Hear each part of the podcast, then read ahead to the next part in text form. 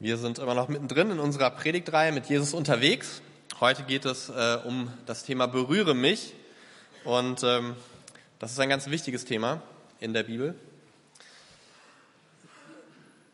Wer möchte sich heute mal outen als Museumsgänger? Also ich war auch schon mal im Museum, weil man sieht es mir nicht an, so, aber früher bei Schulausflügen, so, in den meisten ernstzunehmenden Museen gibt es Schilder, da steht drauf, bitte nicht berühren. Und das ist auch klar so, wenn du an die Mona Lisa rantrittst, so nah du halt da rangehen kannst, dann möchte niemand, dass du da mit Edding ein Schnurrbart drunter malst oder so. Äh, das ist verständlich. Ähm, früher, ich bin ja in, der Nähe von Frankfurt aufgewachsen. In Frankfurt gibt es das Senckenberg-Museum. War schon jemand im Senckenberg-Museum? Es ist sehr empfehlenswert, ein schönes Museum. Viele tote Dinosaurier sind da ausgestellt. Und ähm, meine Kinder wollten da unbedingt mal hin und ich konnte schon sehen, das ist, so, das ist übrigens so ein Bitte berühre mich nicht Museum, ähm, wie mein Sohn Davy auf einen dieser Tyrannosaurus Rex klettert ja, und seinen Kopf ins Maul steckt und sagt, Papa, mach mal ein Foto so. Deswegen haben wir das auch den Großeltern überlassen, mit ihnen dahin zu gehen. Aber es kamen keine Beschwerden, also weder vom Museum noch von irgendeinem Amt. Ähm, das ist echt schön. Ähm, dass es auch anders geht, sieht man an ganz vielen Museen, ähm, die es mittlerweile gibt, ähm, weil die verstanden haben, dass man ohne Berührung auch schlechter lernt. Deswegen gibt es auch innovative Museen, äh, wo sogar Kinder und ich Spaß haben. Zum Beispiel im Klimahaus äh, in Bremerhaven, da waren wir vor ein paar Monaten. Das hat echt was, durch diese Eiseskälte zu gehen und dann ein paar Minuten später mitten in der Wüste zu stehen. Und ähm, es ist auch eigentlich ganz logisch, wenn man ein Museum über das Klima machen möchte, ähm, dann muss man es doch irgendwie auch zeigen. Wie soll das gehen ohne Sehen, Anfassen, Fühlen? Äh, das funktioniert doch nicht, weil wir das Klima so total eigentlich über unseren Körper wahrnehmen, über unsere Leiblichkeit. Deswegen sind Berührungen sehr wichtig, nicht nur im Museum, sondern auch im allgemeinen Miteinander. Welche Botschaft wird dir signalisiert, wenn du deine Hand ausstreckst und dein Gesprächspartner diese Hand nicht nimmt. Sich vielleicht sogar weigert, dir in die Augen zu schauen. Es fühlt sich nicht nur an, als ob du mit deiner körperlichen Geste abgelehnt wirst, sondern es hat auch ganz viel damit zu tun, dass wir uns abgelehnt als Person fühlen. Und vielleicht ist es manchmal auch genauso gemeint. Man weiß auch, dass es um Ehen schlecht gestellt ist, wenn der eine zum anderen Ehepartner sagt, ich möchte nicht, dass du mich berührst. Denn es geht ja nicht um die körperliche Berührung an sich, es geht vielmehr, wie wir miteinander in Berührung umgehen, sagt ganz viel über unsere gesamten Beziehungen aus. Und die Berührung, die Jesus mit Menschen vor 2000 Jahren hatte, die symbolisieren eigentlich nur eins, die Beziehung zwischen Gott und Mensch und wie nah er uns gekommen ist. Und Jesus wusste, welche unermessliche Kraft von seinen Berührungen ausgeht. Und deswegen machte er es auch zu einem seiner zentralsten Elemente in seinem Dienst. Jesus berührte die, die niemand berühren wollte, die, die ansteckend waren, die Schuldigen, die Außenseiter und die Toten. Er fühlte und er berührte die Menschen. So sagt der Hebräerbriefschreiber im Kapitel 4, weil wir nun aber einen großen hohen Priester haben, der den ganzen Himmel bis zum Thron Gottes durchschritten hat, Jesus, den Sohn Gottes, wollen wir entschlossen an unserem Bekenntnis zu ihm festhalten. Jesus ist ja nicht ein hoher Priester, der uns in unserer Schwachheit nicht verstehen könnte. Vielmehr war er, genau wie wir, Versuchungen aller Art ausgesetzt. Allerdings mit dem entscheidenden Unterschied, dass er ohne Sünde blieb. Er konnte unsere Schwachheit verstehen. Und im Griechischen steht hier ein sehr interessantes Wort und das versteht ihr auch, wenn ich es auf Griechisch sage. Sympatheo ist das Verstehen. Mitleid haben, mitfühlen, mit jemandem sympathisieren, sich auf die Ebene des anderen einlassen. Wir haben einen fühlenden Gott, der aus dem Himmel auf die Erde gekommen ist, um mit uns zu fühlen, um eine direkte Berührung mit uns zu haben. Und Jesus ist uns in diesem Sinne ganz anders und deswegen Retter. Er konnte so sein wie wir und alles fühlen und alles erleben und blieb trotzdem ohne Sünde. Aber er kannte unsere Versuchungen und es gibt nichts, ähm, womit du in diesem Raum hier heute versucht wirst oder draußen im Leben, was Jesus nicht kannte. Jesus ging in Matthäus 25 sogar so weit, dass er sagte, das Reich Gottes wird denen ähm, offen stehen, die berühren, die anfassen, die sich die Hände dreckig machen, die Menschen und Dinge in die Hand nehmen, um Personen nahe zu kommen. Denn ich war hungrig und ihr habt mir zu essen gegeben, ich war durstig und ihr habt mir zu trinken gegeben. Ich war ein Fremder und ihr habt mich aufgenommen. Ich hatte nichts anzuziehen und ihr habt mir Kleidung gegeben. Ich war krank und ihr habt euch um mich gekümmert. Ich war im Gefängnis und ihr habt mich besucht.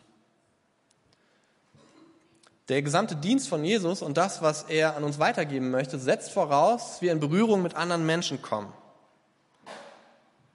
Und das setzt sich ganz stark ab von all den Berühr mich nicht Diensten, die es damals gab und die es heute auch immer noch gibt und die ganz viel mit Frömmigkeit und mit Religiosität zu tun haben und ganz wenig mit echtem Glaube, der Hand und Fuß hat.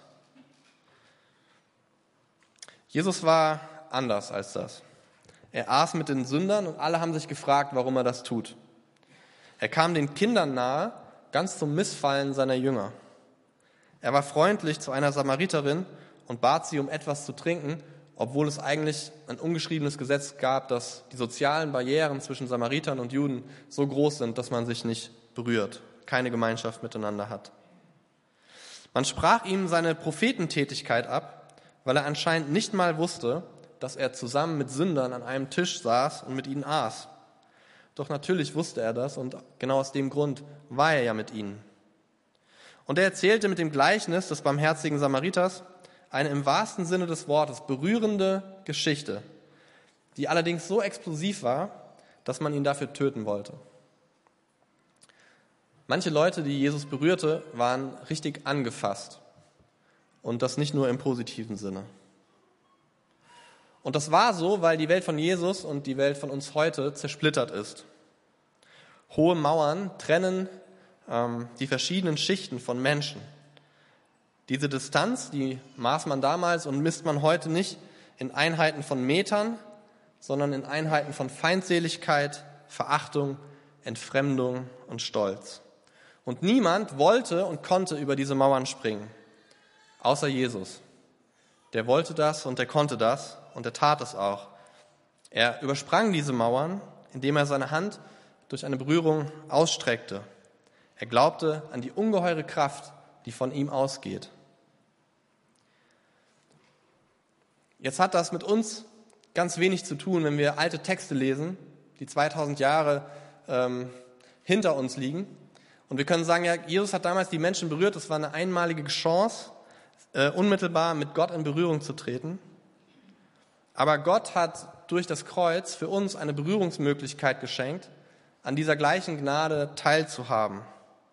Und es ist das Kreuz, durch das wir Gottes Berührung in unserem Leben heute auch noch spüren. Und zwar mindestens mal auf drei Ebenen. Das Kreuz war ein körperliches, ein physisches Erlebnis für Jesus. Vielleicht sitzen wir hier und äh, wir beten einen Gott an, der ganz anders ist als wir und wir haben Probleme, uns herunterzulassen darauf, auf das Gott sich heruntergelassen hat, ein Mensch zu werden, der einen echten Körper hatte, dessen Körper missachtet, geschlagen äh, wurde, der litt der Schmerzen empfand, der den Tod erlebte. Das, was am Kreuz passiert ist, war zutiefst körperlich für Jesus. Und dann war das Kreuz auch ein emotionales Erlebnis. Da hängt jemand, der perfekt ist, der keine Schuld hat. Und die ganze Schuld der Welt klebt an ihm. Wir haben schon Probleme für Leute, irgendetwas zu tun oder Leute lieb zu haben, die nicht ganz so unseren Weg gehen. Jesus trägt all unseren Mist. Das hat auch was mit seinen Emotionen gemacht. Er war verlassen von seinen Freunden. Vielleicht war da Wut, mit Sicherheit mindestens Trauer über seine Einsamkeit.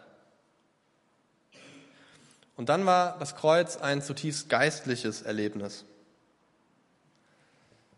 Mein Gott, mein Gott, warum hast du mich verlassen?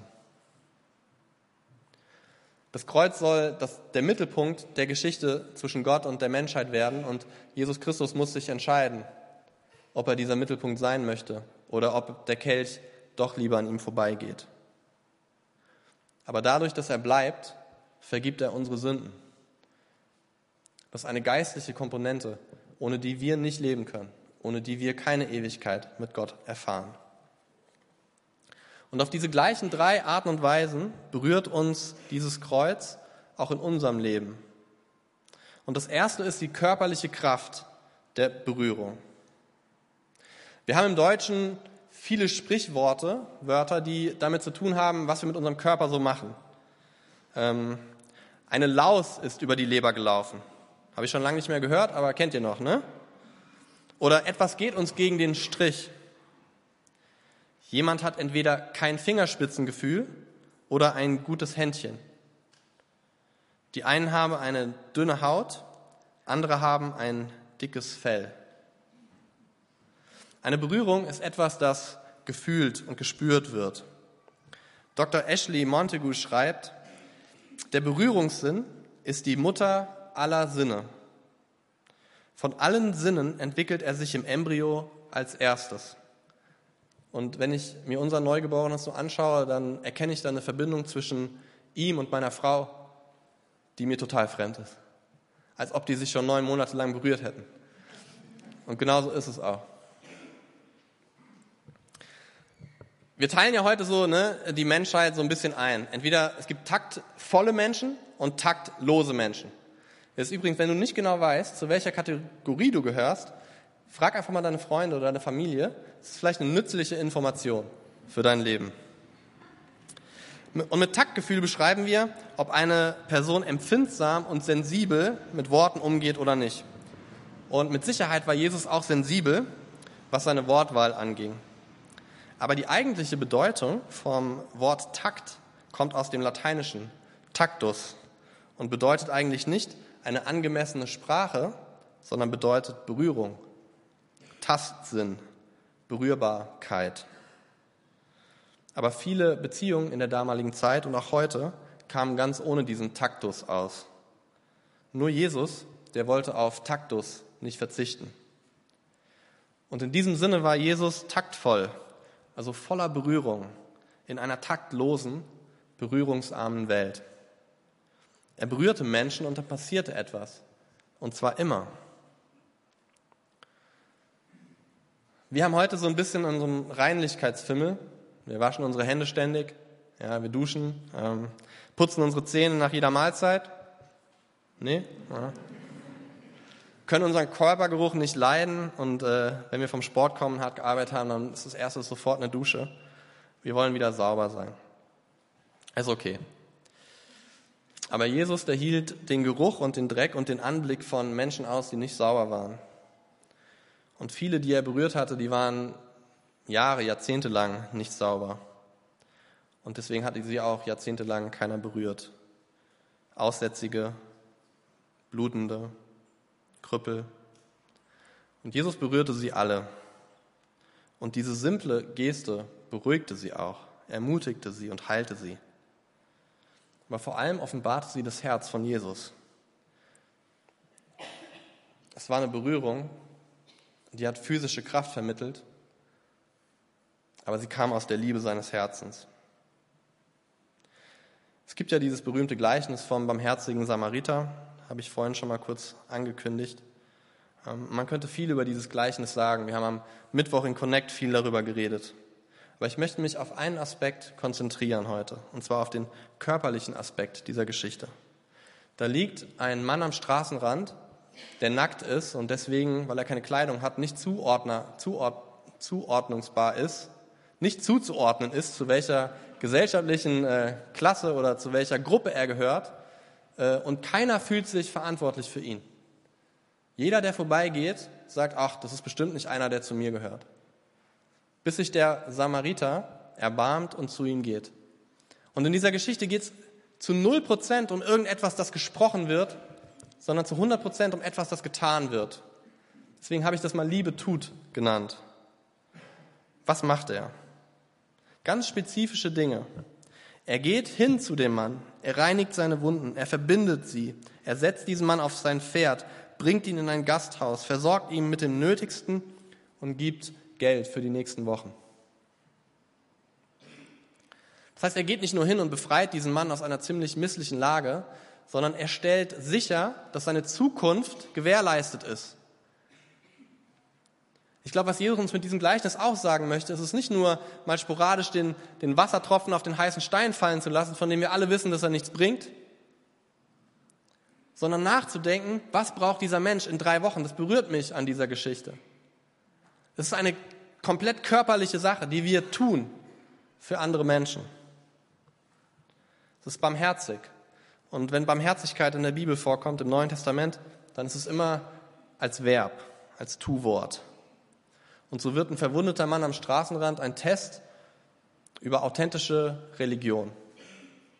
Was ist eigentlich echt am Glauben? Ich hätte vor so einer Situation Berührungsängste. Das gebe ich offen zu. Jemanden so nah an mich ranzulassen, das beschneidet meine persönliche Komfortzone. Und wir wissen, wir alle haben diesen Rahmen, in dem wir uns wohlfühlen. Ja? Ähm, Politiker, die sonst vielleicht eher unnahbar sind, die wir nur aus dem Fernsehen kennen, wenn es Wahlzeit ist, dann mischen sie sich unter uns, normale Menschen. Sie wollen gesehen werden, sie wollen ähm, Hände schütteln, sie wollen Fotos mit uns machen. Aber im Normalfall haben wir unseren persönlichen Rahmen, den wir nur schwer aufgeben wollen. Die liebste Berührung in unserem Kulturkreis ist was? Ne? Ein Handschlag. Immerhin eine Berührung, finde ich gut. Aber es ist auch gleichzeitig die Möglichkeit, den anderen größtmöglich, größtmögliche Distanz zu wahren. Ja? Und äh, obwohl es eine, Bewegung, äh, eine, eine, äh, eine Berührung ist, ist es doch auch eine Berührung der Distanz. Ich sage nicht, dass das schlecht ist, aber wir können uns entscheiden, wie nah wir uns aneinander kommen. Manchmal beten wir für Menschen und die kommen mit ihrem Anliegen zu uns und wahrscheinlich habt ihr auch schon für Menschen gebetet. Und wir fragen dann, dürfen wir äh, unsere Hände auf deine Schultern legen? Und manche sind total irritiert und fragen, warum? Ja, muss man das machen? Ist das so, so, so ein geistliches Geheimnis oder so? Oder ähm, so das 1, 2, 3 und dann erfüllt sich das Gebet und wenn du die Hände nicht aufgelegt hast, dann passiert nichts? Nee, natürlich nicht.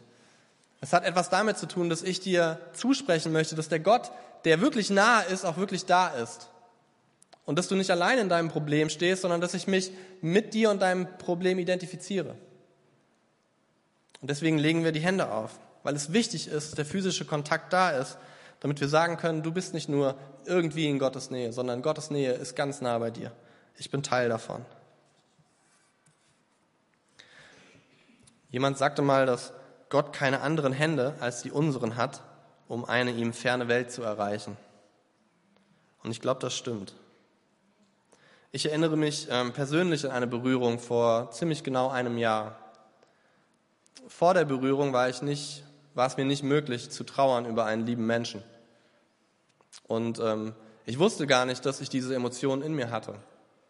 Aber als die Umarmung kam, ist alles rausgegangen, was in mir drinne war. Deswegen tun körperliche Berührungen gut und wir unterschätzen ihren Wert ganz oft. Denn ich komme jetzt zum zweiten Punkt. Die Berührungen setzen Gefühle frei. Der Psychologe James Lynch verbrachte viele Stunden auf unterschiedlichen Herzstationen in Krankenhäusern. Er beobachtete, wie todkranke Menschen mit ihren Angehörigen umgingen und er schreibt, ich bin verwundert über die Art, wie die meisten Menschen sich verabschieden. Kurz bevor sie den Raum verlassen, stellen sie sich still ans Bett und halten die Hand oder berühren den Fuß der sterbenden Person.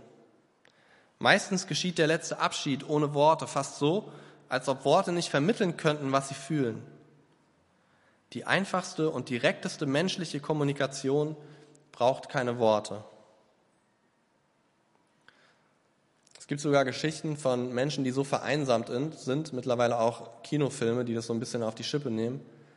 Aber Menschen, die so vereinsamt sind, dass sie sich Totenanzeigen, Traueranzeigen in Zeitungen anschauen und zu den Beerdigungen und Trauerfeiern gehen, weil sie wissen, dass ihnen da eine Berührung nicht abgesprochen wird. Weil die Situation das einfach hergibt, dass man sich berührt, dass man sich die Hände gibt, vielleicht sogar umarmt. Und Jesus wusste, dass unter jeder körperlichen Wunde, die wir so mit uns tragen, ganz viele emotionale Wunden verborgen sind. Wir haben alle Emotionen und Gedanken ganz tief in uns drin, die wir uns nicht trauen auszudrücken, aber die wir auch nicht alleine tragen können. Eigentlich sind wir in einer Welt, die nach Berührung schreit. Und in unserer sterilen und technologisierten Welt und Kultur brauchen wir ganz viel mehr Intimität und Nähe von Berührung. Vielleicht können wir das von Jesus lernen. Auch was seine Kraft äh, freigesetzt hat. Vielleicht auch in uns und durch uns. Es gibt diese Geschichte, wo Jesus auf dem Weg irgendwo hingeht und gestoppt wird von einer Frau und quasi im Vorbeigehen heilt er diese Frau. Aber sie wird nicht nur in ihrem Körper wiederhergestellt, sondern es passiert ganz viel in ihrem Inneren. Die war in jahrelanger Isolation durch ihre Krankheit abgeschnitten von den meisten physischen Kontakten. Und was diese Frau gefühlt hat, als sich ihr jemand zuwendet und zum ersten Mal ganz bewusst auch dann wieder berührt, das können wir vielleicht nur erahnen oder vielleicht bist du so einsam und weißt genau, was sie fühlt. Vielleicht ist es sowas wie ein Asylbewerber fühlt, wenn wir die Straßenseite wechseln. Aus Angst oder aus Verachtung. Oder wenn wir unser Kind auf die andere Seite nehmen, einfach nur aus Sicherheit. Was signalisiert das? Die Distanz, die wir wählen in unseren Beziehungen, verdeutlicht ganz viel. Vor allem sagt sie ganz viel über unser Herz. Aber beides, die körperlichen und die emotionalen Nöte, stehen im Schatten von unserer spirituellen und geistlichen Misere. Wir sind kranke Menschen. Das ist die geistliche Kraft der Berührung. Zumindest hat Jesus das so gedacht. Als er den Querschnittsgelähmten geheilt hat, wir haben vor kurzem eine Predigt darüber gehört, da waren seine ersten Worte nicht, nimm deine Matte und geh, sondern er hat gesagt, deine Sünden sind dir vergeben. Unglücklicherweise sind viele der Menschen heute gar nicht bewusst, dass sie diese Not haben. Und auch die, die emotionale und körperliche Heilung erfahren durch Gebet oder durch Ärzte, durch Medizin, ähm, vergessen, dass sich irgendjemand um diese echte intrinsische Notlage in ihnen selbst kümmern muss. Und wenn dich dieses Kreuz, über das wir jetzt hier die ganze Zeit sprechen, heute berührt in dein Leben, dann bedeutet es nicht, dass du noch mehr tragen musst auf deinen ohnehin schon müden Schultern, sondern dass es eine Befreiung ist für all das, was du mit dir rumschleppst. Dieser Jesus, der wurde Immanuel genannt und das bedeutet Gott mit uns. Er ist wirklich, Entschuldigung, bin ich jetzt hier schon? Ich habe mich hier gerade verdaddelt. Ähm, wir gehen zum Genau, wir sind bei der Gegenwart, Entschuldigung. Ähm, er ist wirklich eine ewig gegenwärtige Hilfe in schwierigen Zeiten. Und die Frage ist, ob wir seine Gegenwart zulassen. Und ich rede jetzt nicht über gestern und über morgen, sondern über heute. Nimmst du das in Anspruch oder baust du Mauern um deine Schuld, damit du dich nicht damit befassen musst und damit andere die vielleicht gar nicht sehen können? Vielleicht wurdest du mal berührt vor langer Zeit von Gott, aber von alten Berührungen können wir nicht leben. Wie sieht es heute aus? Wie sieht deine Gegenwart aus? Und das Zweite, ist Identifikation. Du und ich, wir und sie, reich und arm, die Mehrheit und die Minderheit. Es gibt immer noch in unserer Gesellschaft riesige Gräben, hohe Mauern, die Menschen voneinander trennen. Aber keine Trennung war größer als die Trennung von göttlichem und menschlichem, unendlichem und endlichem, sinnstiftendem und sinnlosem, heiligen und sündigem, Gott und wir. Und Jesus hat diesen Graben überbrückt, indem er äh, zu einem von uns geworden ist. Wenn wir das glauben, möchte ich dich heute fragen, was es für dein Leben bedeutet und für deine Beziehungen. An welchen Gräben hältst du eigentlich noch fest? Ich denke da zum Beispiel an eine latente Form des Rassismus, eine unterschwellige Geringschätzung anderer Menschen. Ich befürchte, dass es vor uns und unserer Gemeinde auch nicht Halt macht. Die Frage ist, kannst du an so einer Grenze wirklich festhalten? im Licht von dem, was Jesus für dich gemacht hat. Ich denke an das soziale Gefälle in unserer Stadt und an Menschen, von denen ich weiß, dass sie auf normale Art und Weise niemals in meinem Wohnzimmer landen. Ist es das, was Paulus meinte, als er gesagt hat, alle Gräben sind weg, der Graben ist zugeschüttet, die Menschen können auf sich zugehen und sich aufeinander zubewegen? Ich glaube, wir sind ganz weit weg davon. Und das Problem ist, dass wir uns nicht richtig identifizieren mit dem, was Gott für uns gemacht hat, der Gott, der uns rettet. Je mehr wir uns mit diesem Gott identifizieren, desto größer und weicher wird unser Herz für andere Menschen. Und da brauchen wir gar nicht weit gehen. Es gibt 300 Sitznachbarn in diesem Raum, an denen du das einfach mal ausprobieren kannst. Und das dritte ist Bestätigung, etwas, das wir Menschen brauchen, von Gott und voneinander. Das Wort Würde, zum Beispiel in Menschenwürde, stammt aus dem Lateinischen dignus und bedeutet wertvoll. Und die geistliche Berührung von Jesus mit uns Menschen war eine öffentliche Bekanntgabe, dass Gott uns für wertvoll erachtet. Das ist der Grund von seinem Gottesdienst an dir und mir. Er denkt, dass wir es wert sind. Wenn er uns sieht, dann sieht er eine sehr, sehr gute Schöpfung. Du bist es ihm wert, die Schläge, das Kreuz und der Tod. Lass uns das nicht vergessen. Wie kann sich so eine Wertschätzung, die wir weitergeben in unserem Alltag, äußern? Ist es schon ein Kompliment, wenn wir sagen, ja, es läuft schon irgendwie, hast du okay gemacht?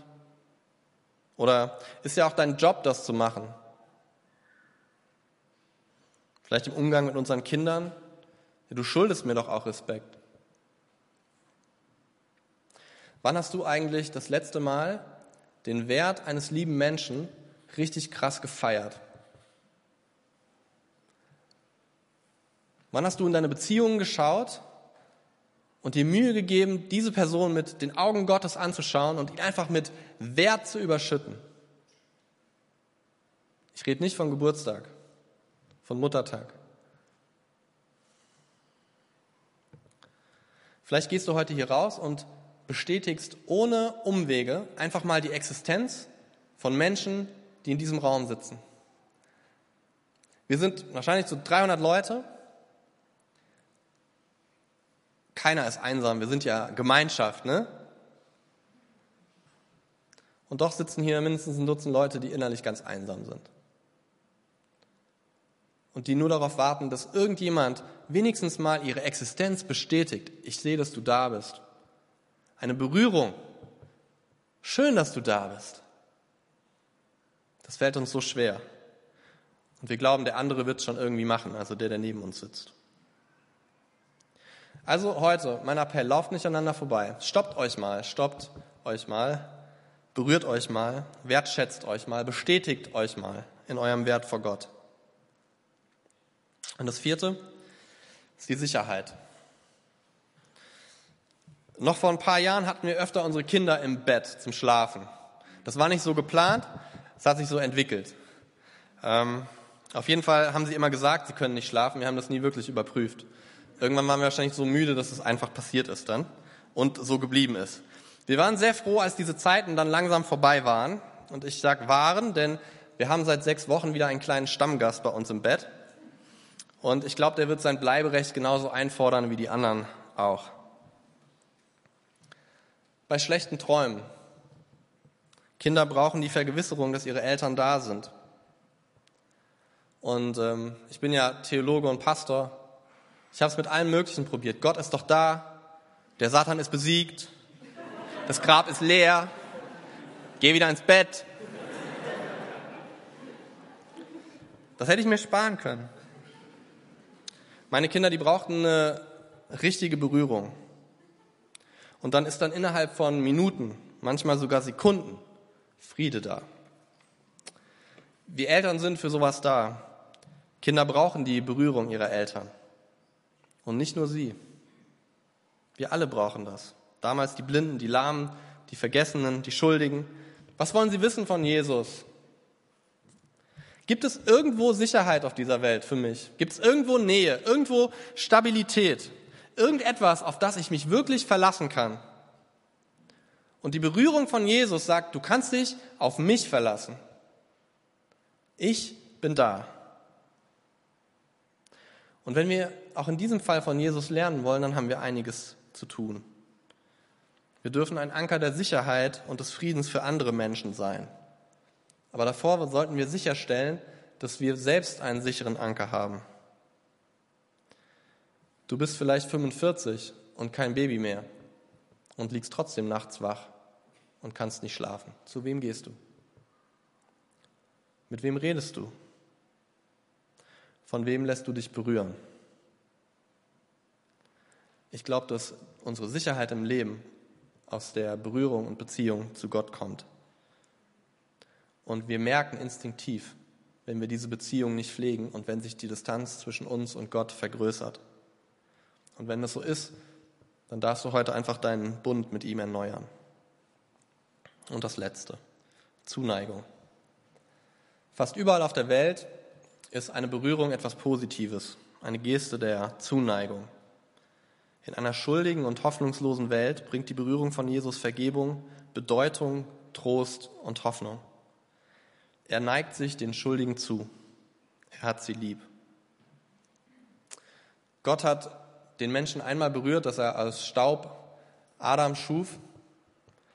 Und er hat uns wieder ganz krass berührt in diesem Moment am Kreuz, der hoffentlich so richtig tief in unser Leben fällt, jeden Tag ein bisschen mehr. Und deswegen ist meine Aufforderung heute nicht, zeig mal Zuneigung und Gefühle anderen gegenüber, weil ich glaube, dass das ganz natürlich fließen wird aus der Beziehung zu unserem Gott, der seinen Heiligen Geist in uns ausgeschüttet hat, wenn wir eng an ihm sind. Gott kann gar nicht anders. Und auch du kannst nicht anders. Keiner kann, von uns kann diese Liebe fassen. Wir reden ja manchmal davon, ja, dass wir irgendetwas weitergeben sollen von unserem Glauben. Ich glaube, wenn wir so richtig verstanden haben, und manchmal haben wir diese Momente, leider viel zu selten, aber wenn wir so richtig verstanden haben, wie tief die Liebe Gottes für unser Leben ist, dann sprudelt es einfach raus, nicht immer in Worten. Manchmal einfach nur in Taten, in dem, was wir für andere tun. Und deswegen müssen wir wissen, wie groß die Liebe dieses fleischgewordenen Gottes, seine Zuneigung für uns wirklich ist. Glaubst du das noch, dass er dir zugeneigt ist? Oder zweifelst du daran?